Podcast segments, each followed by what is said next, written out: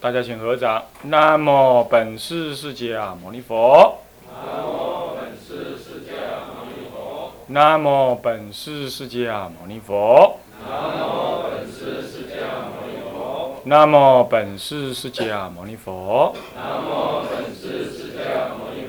无。上甚深微妙法，无上甚深微妙法，百千万劫难遭遇。百千万劫。我今见闻得受持，我今见闻得受持，愿解如来真实义。愿解如来真实义。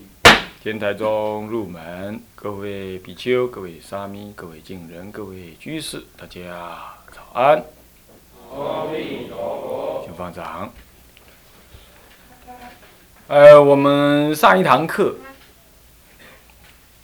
提到了这个天台家根本的经论的一个大纲。现在呢，我们对根本经论这总共有九种啊，做一个简单的一个鸟瞰。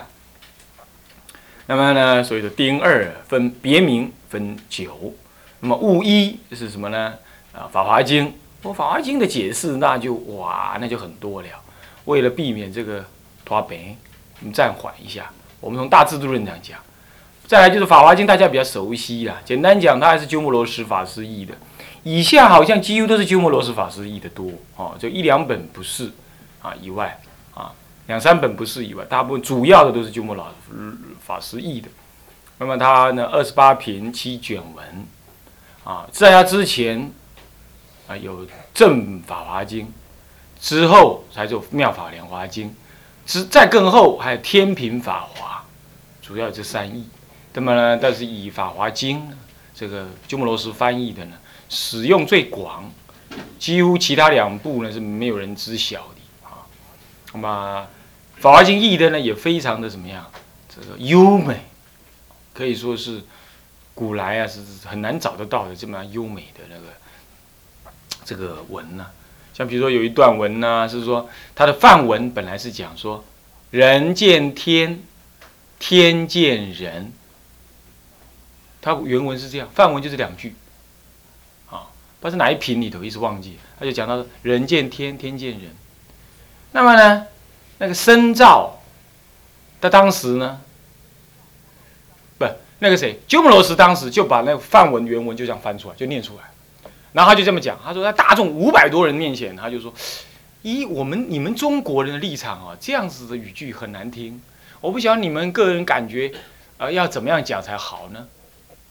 那深造在当时，他是文思非常非常的尖锐敏锐，他就说：“我来这么一句好不好？大家听听听，五百多人都听他。好，你说看，你是文才辩解呀？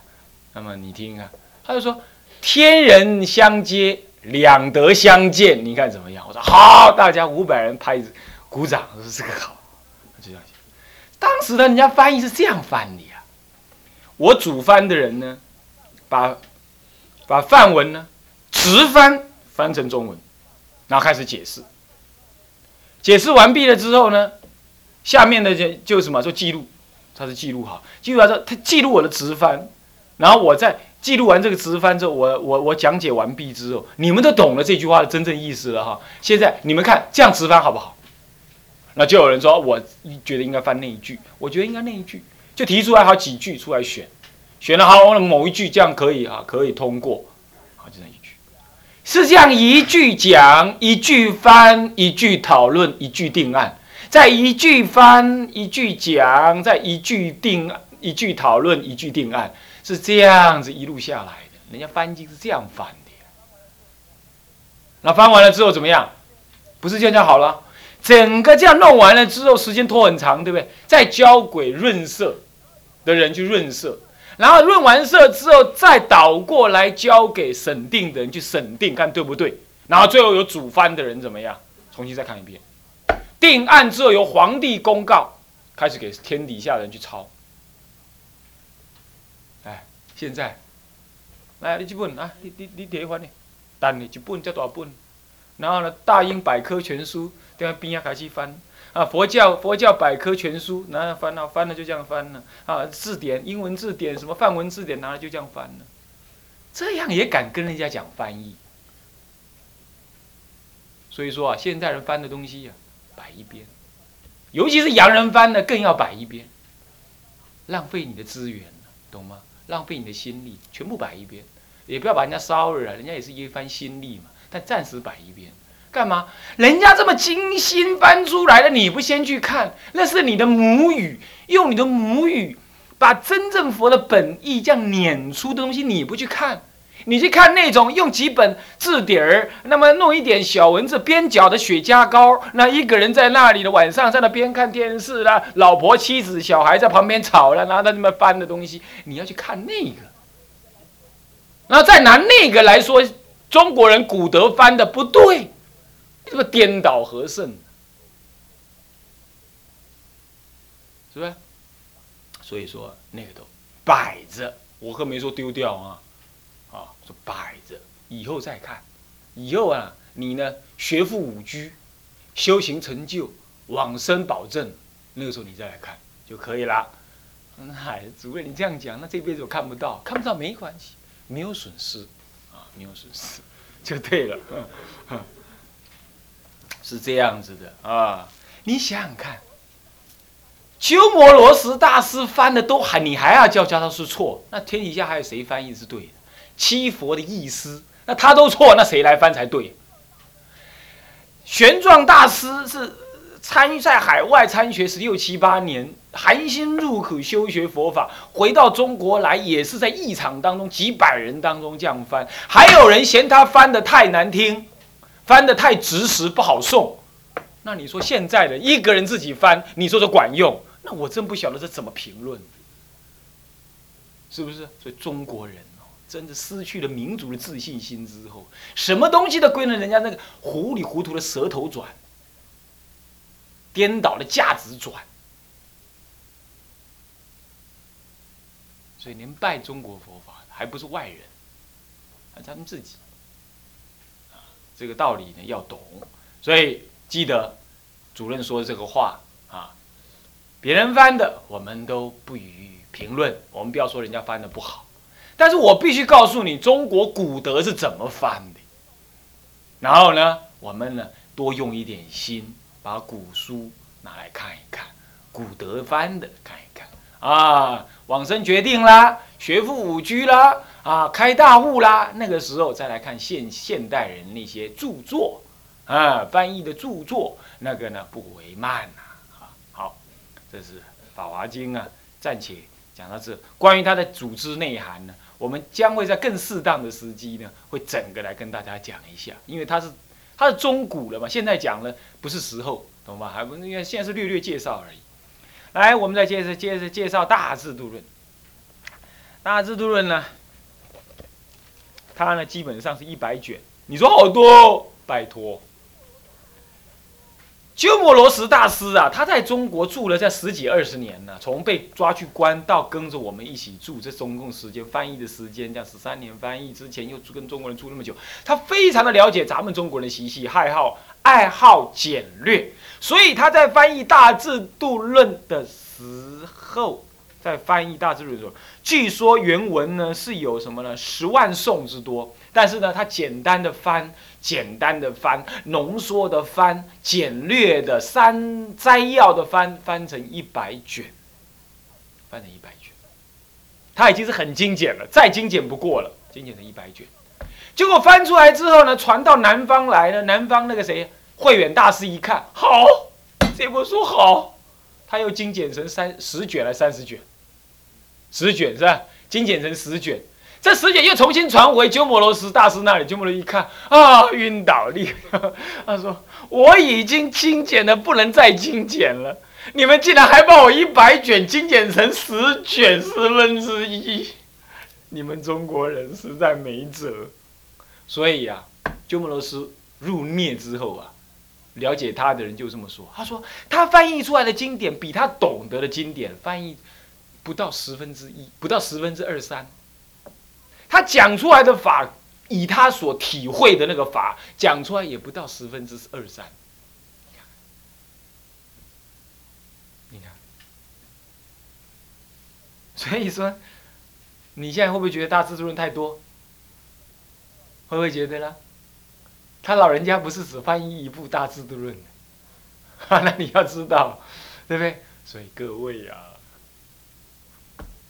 修行哦是多元呐，也当然也不一定要看很多很多了。可是如果你要做一个末代的比丘，荷担如来，那就不能只是什么万法不知，一法不晓，然后动辄就说我要修行，我是比丘，这听不懂，修行不知，早上起来吃泡面，中午了吃馒头，然后这样就是修行了，不是，懂吧？所以发一点长远心啊，做个大比丘、大修行人。所以电视机前面那些居士，你干嘛？好好的不出佛法，念佛求往生呢，是不是啊？那听阿鲁崩，听阿鲁好啊，唔当修灵经，那都会使啊。啊，修灵经嘛无效，对不？讲这 修灵经你嘛无法度去修啊，上经会使。好，那么呢，《大智论》的一百卷，那么呢，这又叫大论。那么它是四大品般若经的什么呢？论著，原文据说一百一十万颂，啊，是说说印而成。那么这里头啊，我刚刚有提到啊，《大智度论》呢，它跟中论是是立场是不同的。中论是它呢是什么？是它早期的什么呢？早期的思的思想，它是为了破除外道。树立什么？树立跟说一切有不不一样的所谓般若空性见。因为你要知道，他当时他年轻的时候，面对很多说一切有不，所以所谓什么叫说一切有不？顾名思义，一切皆有，很有意思。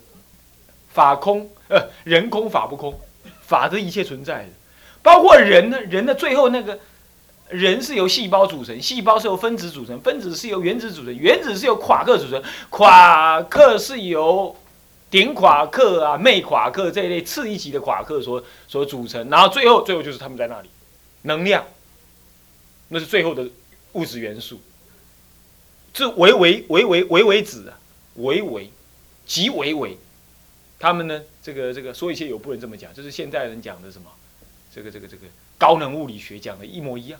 即为为，他们有这种东西，所以他认为即为为是宇宙之间最根本的元素。那些人都是科学家了，已经不是修道人了，是不是？不是，他们还是修道人，只是说他们在逻辑推论上只好推到这样，就卡在那了。所以你看看，逻辑推论有时而穷啊。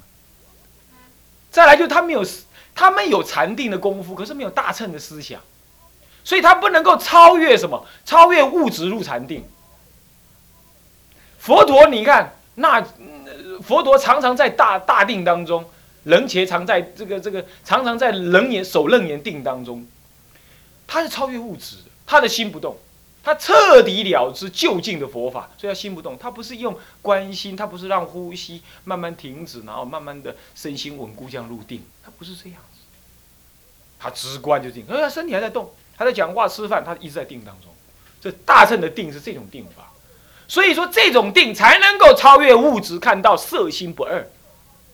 所谓非色非心，所谓常住真心，才能看到这个道理，才看到法界一切的什么法界心。这声闻人看不懂，所以声闻人虽然证得阿罗汉，他在研究宇宙的生成的时候，他还是要用逻辑思维啊，这一思维，结果就思维成说一切有了。最后一个极微微的东西在哪里？极微微的东西在哪里？一定要个东西在那里，他才觉得这个世界存在是有意义的。所以他认为我是空，法是存在。乃至组成我的这个色呢，也是法之一，法成之，也会有最后的维系色。所以他认为中阴身是一团气，不会气，你知道不？他认为中阴身是这样，哦，是这样的。那么这这也对，可是这个都不是真实相。这个还是色身之一嘛？他们他认为那样子，他们是因为禅定当中看到色相，是看到这个，啊，他们就认为说一切的物质都是物质最后的结存在，这个是有危险的。好，龙树菩萨呢，出出家学了这个之后，觉得这不可以。他以他过去的术士善根，阅读了很多大乘经典之后，知道说啊，说一切有部这样错了。你要知道，在龙树时代时代啊。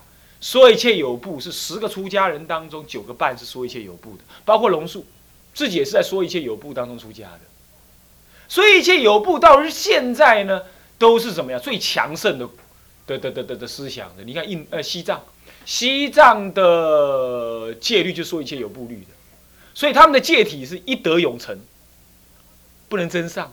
他们的看法是这样，哎，说一切有部就是这个看法。色体嘛，我好你的这个就迄个，啊你坑个你是巴肚来，你就这粒嘛就这粒吧，那个大粒咩？都不是大结结构讲的大粒，他不是戒体就这样一粒，它戒体不增上，你看。所以说一切有部影响非常深广，龙树菩萨看看不行了，我爱踹，踹恭维，所以他就上佛位了，去讲话了，对不对？所以他的徒弟，他的徒弟谁啊？提婆就被人家怎么样？他公开跟人家辩论，把人家辩输了，人家很火，对不对？就把他干掉。为什么？他就破斥啊，他就破斥外道，专门破斥外道的，好可怕！这些都大德呢。照样讲话会伤人，伤人就怎么样被 干掉。以前印度那些大德就是这么样子，他讲话是这样子，来跟我辩论，我若辩输，我投给你；你如果辩输的话，跟我姓大乘。我一看气噶，你嘎个一切气，我变输你啊！你讲那空有妙有这东西，那空空中的东西是太玄妙了，我连听都听唔罢了，呵，我给给掉。这样啊，当时玄奘大师也是这样的，他树立，他立立一个比量，立一个立一个立一个不是，立一个那个前提，立一个前提在那里。那前提在那里之后呢，让大家来，他也做了一个比量，也做一个中音域的什么推论。他说，如果这个中音域，如果我推论是错误的话，那么呢，我投给你。那立在那里七天七夜，没人敢动他一根毛。他就是这么立，论师这么干的，拿命下去的。所以，所以龙树菩萨在早期的就早期的言论里头，当然是以破斥为主。为了破译说一切有部，你要知道他的背景是这样。那么你以他早期的这种有目的的思想来说佛法唯一唯一就是这样，这怎么会对呢？不对的，你要以他晚期，晚期他已经树立一方正义了嘛，他不需要再破斥谁了嘛，对不对？这个时候他就要圆满的说一切佛法，怎么说？这个时候的思想最成熟，人一定是这样的嘛，对不对？对不对？这还是缘起的嘛，人一定是这种思想法的。所以龙树菩萨的主要思想的代表，照说应该是智论，应该是智论更圆满，更圆满。所以，我们中国的三论中，最后会导入三谛说，这是没有错误的。因为你从中论来看的话，只有二二谛说，那就这样不对。人家他运用了四论的思想嘛，是就第四度，第四就是所谓大智度论嘛，他运用这个思想，所以三谛说事实上是更元首的思想。以龙树菩萨来说也是这样。所以讲到大智度论，你要知道它的价值意义在特别在这个时代当中，它特别意义在这里。特别意义在这里，那么呢，好，所以树立了诸法实相的什么积极的这种立场，他同时还特别讲到什么菩萨六度万恨，他也讲，你看看在中论里头啊，但谈空法，是不是啊？他立不立一切法，不利一切法的，哪有什么菩萨六度？他不利的。可到他晚年的时候，他知道不利众生还是没有修行的入手处的，怎么可以不利呢？是不是这样子啊？所以一定要怎么样？一定要学什么呀？一定要学菩萨的六度。六度是波罗蜜哦。如果只是布施，不叫波罗蜜哦。啊，固然呐，真布施不怕假和尚啊。可是你布施给假和尚，假和尚干假和尚干的更快乐，你是助长非法。这是布施愚痴，这不叫布施波罗蜜。固然不叫布布施入地狱，但是呢，至少是布施。颠倒行，这不叫布施波罗蜜，啊，所以那就是乱布施一通，啊，那伪经你也印，杂经你也印，外道经你也印，那么呢，这个出家人根本乱做一通，只是做个假出家人样子，你也都啊，出家人嗯供养供养，荒唐，是不是？好，这个道理是，所以说讲这个，他讲他已经讲这个道理，我刚刚讲这个道理也是大师兄里头讲的。他讲布施必须是怎么做才是波罗蜜，不然不是波罗蜜。哼，你不要把它跟波罗蜜搞在一堆呀，嗯，六度度者波罗蜜，呃，固然布施是六度之一，个布施不一定是度，你要知道，要有智慧才是度，才能波罗蜜到彼岸啊，一样道理，持戒修定都这样。你持戒要没有智慧，要不了解原教的道理的话，人天福报；再不然只晓得声闻的佛法的话，那你顶多怎么样得声闻声闻果？这都是什么呢？入宝山空手而回。啊，这也是不叫波罗蜜，也不是持戒波罗蜜，只能叫持戒行。同样道理，修定也是，你修到外道定去了，那个没有智慧，我跟你讲啊，白费九头功，对不？就是这样子啊，石头功去了，就是这个意思啊。他的思想出来之后呢，成为印度的唯识思想形成的要点，你看看很有意思哈。它是空中的要点，竟然会形成有中唯识思想的主要思想来源，这就很明显了。我不是告诉你吗？空有本来一家嘛，空有本来一家。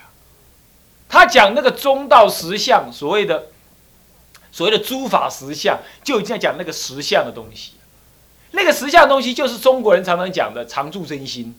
那个心，我刚才说的，我一再的说，那不是那个思维心，也不是阿赖耶识的心，那一讲法界之心。这种中道的思想呢，转成什么？转成大那个那个大圣起信论，就转成真如心去了，就转成真如心。这个真如心呢，是立一个什么呢？立一个跟阿赖耶共存的境界。这样讲法，事实上是有违。大制度论的根本意的，他是没有立这个的啦。可是为什么他这样子？他也是受大制度论的什么提醒而这样做。虽然我最后讲出来跟你大制度论不一样，但是我是受到你诱发而这样讲的。这样懂我意思吧？就是讲，你听我讲经讲讲，你家己想你一套。啊，你一套最后是跟我无讲，但是呢，但是你是因为我讲你才想出来，是我印象。很多人都是这样的，是不是这样的？你看现在有什么光明会啊，什么会啊？他们他们有好多那个道理啊，什么那道理是拿了什么圣经、佛经的凑凑凑凑出来，哎，凑出来凑出他完全人家的跟跟他不一样，他也跟人家不一样，那他他受到别人影响，道理这样子啊。所以智论有这个价值的，有一百卷哦，他他他他，所以说他是八宗共主嘛，中国人讲八宗共主。再来大波涅盘经，那么大波涅盘经。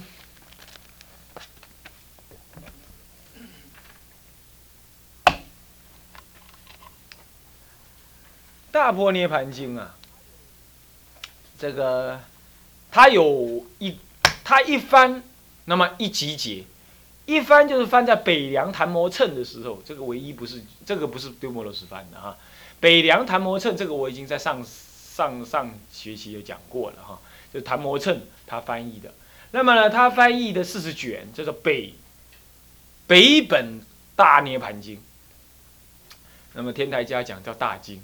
简称大经，啊，简称大经。那么呢，有十三品，有十三品。啊，他是在什么时候翻呢？是在河西王这个菊渠蒙逊，这个我想你们都有印印象啊，你们都有印象。嗯，西凉河西的什么呢？就是西凉王嘛，啊，这个什么呢？菊渠蒙逊。邀请呢，在西元四百二十一年，也是北凉啊，不是西凉啊，北凉，北凉的玄史十年当中翻译的，在姑丈啊，在姑丈翻译的。那么呢，就现在的张毅哈，那么翻译之后呢，呃，据说原文哈有二万五千字，比那个十万字还使它的五分呃，使它的四四分之一而已哈，是大智度论的四分之一而已。那么呢，二万五千计。那么西藏呢也有翻译本，西藏也有翻译本，那梵文也有。后来这一部昙摩谶的北本北本涅盘经呢，其实还缺还缺什么？缺后分，还缺后分。那怎么办？他传到南方来就就被什么呢？慧眼慧冠，这个是跟道生大师是同同时代的同班同学，同样亲近谁呀？鸠摩罗什。可是跟鸠摩罗什的思想呢，最后也是有一点差别。他跟着谁呢觉贤有没有？佛陀什么？跋陀罗一起来到南方的。这位这位所谓的呃慧观慧眼两个人，那么他就跟着当时大文豪谢灵运，他是信佛的这位老兄，啊谢灵运，他们三个人共同又把北本涅盘参考当时由法显三藏。参考当时由法显三藏所翻译的呃那个六卷的《泥环经》呢，参考了之后，那么把它补，把它补一补，怎么样？润色一下，结果就润色成为本来从四十卷呢，润色成为三十六卷，啊，润色成为三十六卷。那本来是十三品呢，就就把它分成十五品，啊，分成十五品，啊，呃不，错了，分成二十五品。增加那个品，把它分开来了啊，分开来。那么这个时候就变成南本的大波涅盘经。那因为它经过润色啊，哎，你要知道啊，润色不是改造哦，啊，哦，也不是汇集啊，啊，不是汇集，润色是有本的，有根本。然后依着这个根本，怎么把文句稍微怎么样？依的同样意思，可是文句写的好看一点，是这样，好容易懂一点，是这个意思。这个是没有改文章啊。是不是？那么这样子呢？当然，它可以参考了啊。参考就润色完之后，这个叫做什么呢？说到十二呃这二十五品三十六卷的南本从，就是修治本的，所以南本涅盘经。你们现在所读的呢，大部分是南本涅盘经三十六卷，懂我意思吧？你们手头上有涅盘经的人举手。才这几个人呢，好吧，以后要有的话，到书库去找一找，啊，书库东西太多了，啊，去分一分，啊，那么呢，要要想请的话呢，是《大波涅盘经》也好啊，不能读你要看一看它的书名嘛，对，摸一摸嘛，对，闻一闻嘛，对不对？将来下辈就有机会看了，对不对？那么好，这是大，这个是《大波涅盘经》，是这样子的了。那么呢，《涅盘经》主要在，主要在讲什么呢？主要呢是在讲这个所谓的常住真心，如来常住，还有众生皆有佛性啦，产提也能成佛啦，这样的道理。这是讲常住真心的道理，就这样子。所以，因为大家都有常住真心嘛，所以一切众生皆能成佛嘛。那一切众生禅体也是一切众生的，他也能成佛。道生大师跟人家。辩论了很久，最后被赶出，赶到南方来的，就是为了这个事情。大家都说什么呀？当时的经典传进来，都说一产提没佛性，不能成佛，大家都认同。好，那结果他说有。